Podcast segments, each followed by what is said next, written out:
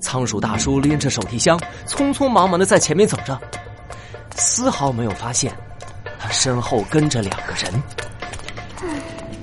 仓鼠大叔到底要去哪里呢？嘘，小声点啊，他会听到的。这时，前头的仓鼠大叔忽然停下了脚步，陆小萌和猫洛克急忙躲到了一旁的行道树后面。只见仓鼠大叔掏出手机，手机屏幕是一张照片，照片上是一只胖乎乎、圆滚滚、嘴里还叼着汉堡的小仓鼠。陆宝，你等着，爸爸来了。这时，十二点的钟声响起，仓鼠大叔的手机也响了起来，他连忙接起：“你在哪里？钱我已经带来了，陆。啊，放到胡椒小巷的绿色垃圾箱里。”好好，我这就放，这就放。仓鼠大叔拎着手提箱就往胡椒小巷里跑，两个人影突然拦住了他。是你们？你们跟踪我干什么？啊，仓鼠大叔，我们是，我我我们我们是。仓鼠大叔戒备的盯着他们，陆小萌只好向猫洛克投来求助的眼神。就在这时，猫洛克忽然觉得一种异常熟悉的感觉涌上心头。记忆里，他好像是个魔术师。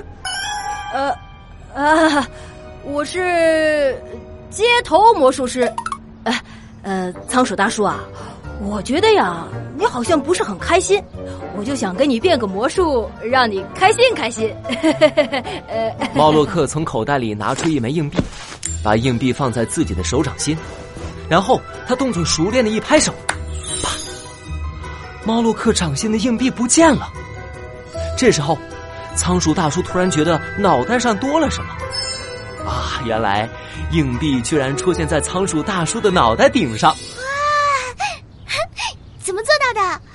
该不会你真的是个魔术师吧？陆小萌惊讶的瞪圆了眼睛，仓鼠大叔也怔住了。猫洛克趁机凑到仓鼠大叔耳朵边，用只有他们三个人听得见的声音问：“仓鼠大叔。”您的儿子是不是被绑架了？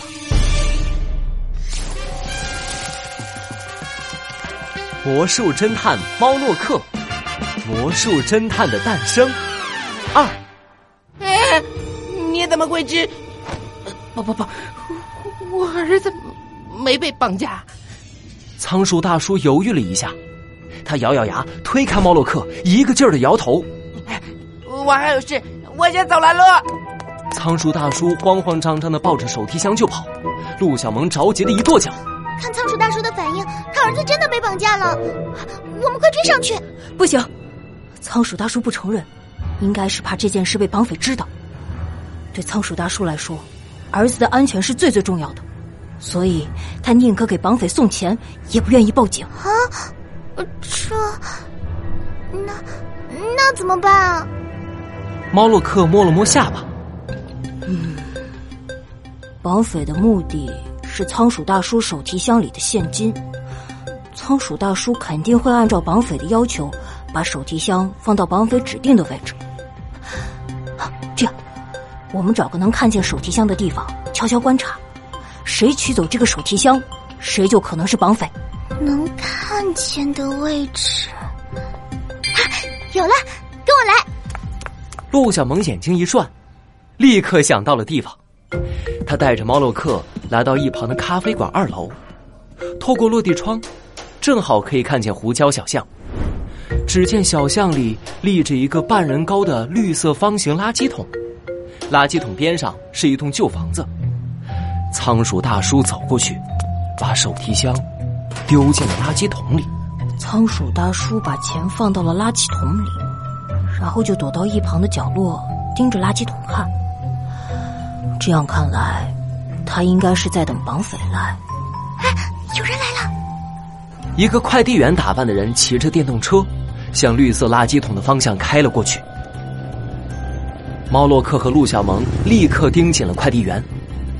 只见快递员下了车，走向绿色垃圾桶边上的旧房子。嗯，不是绑匪啊！陆小萌失望的移开视线。可猫洛克的目光却停在了快递员的电动车上。那辆电动车看起来有点旧了，但车架上一点磨损的痕迹也没有。不一会儿，快递员就拿着一个方方正正的包裹走了出来。他骑上电动车，消失在了胡椒小巷的尽头。奇怪，好像有哪里不对劲。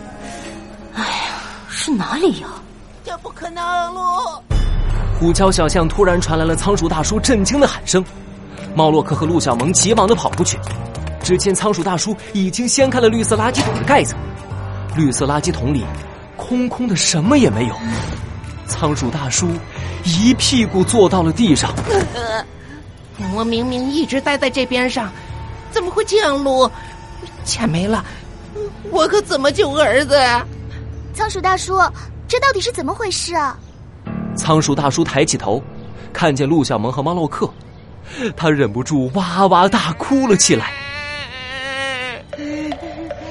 我叫陆大兴，昨天傍晚我儿子陆宝被绑架了，绑匪要我今天把五十万块钱送来这里。而且绝对不能报警，不然就让我这辈子都见不到陆宝。可我按要求把钱放进垃圾桶后，就一直守在附近，根本没有人靠近过垃圾桶，这钱怎么就没了呢？卢大兴一边说一边抹眼泪。要是绑匪没拿到钱，把路放开。不会的，不会的。陆宝肯定没事。陆小萌忙不迭的安慰仓鼠大叔，一旁的猫洛克眉头皱得紧紧的。忽然，他注意到垃圾桶里似乎有什么不对劲。猫洛克走近一看，他的眼神瞬间凝住了。原来是这样，那个人就是绑匪。我知道是怎么回事了，就让魔术来揭开真相。